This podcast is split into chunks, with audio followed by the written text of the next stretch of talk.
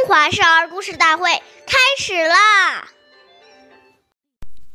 物虽小，勿私藏；苟私藏，亲心伤。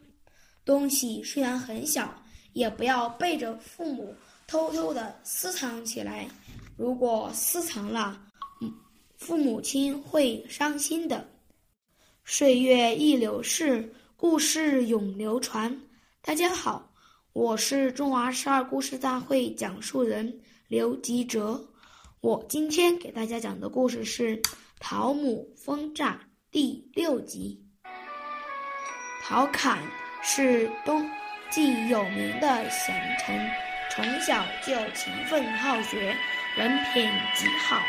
陶侃长大后担任了管理渔业的小官，这一年，他托人带着。给家一坛腌鱼孝敬母亲，没想到母亲却把鱼鱼原封不动的让人退了去，并且给他写了一封信。信中说：“你是国家的使官使，怎么能用公家的东西孝敬母亲呢？虽然只是一坛腌鱼，但也是为为政不廉呀。”陶侃深深记住了母亲的教导，从此他勤奋为民，两袖清风，终于成为了晋朝著名的清官。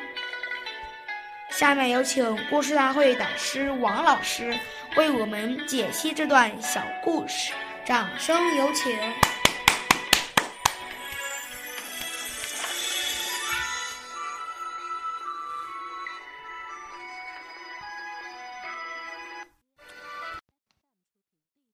好，听众朋友，大家好，我是王老师。下面呢，我们把刚才这个故事给大家进行一个解读。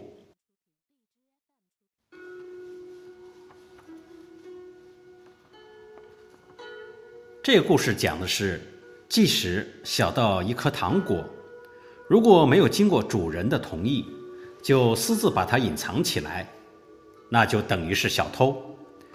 这种行为。会让父母蒙羞，感到是一种羞耻。所以，我们为人父母，要在这些方面特别谨慎在意。应该经常看看孩子的书包、口袋是否有来路不明的东西，是不是多了一些文具或者是用品。如果有的话，可能孩子的手。已经犯了不干净的行为。谚云：“小时偷针，大时偷金。”如不及时制止，发展下去就会对道德品行形成很大的伤害，这很可能就因此毁掉了孩子一生的前途。好，感谢大家的收听。我们下期节目再见，我是王老师。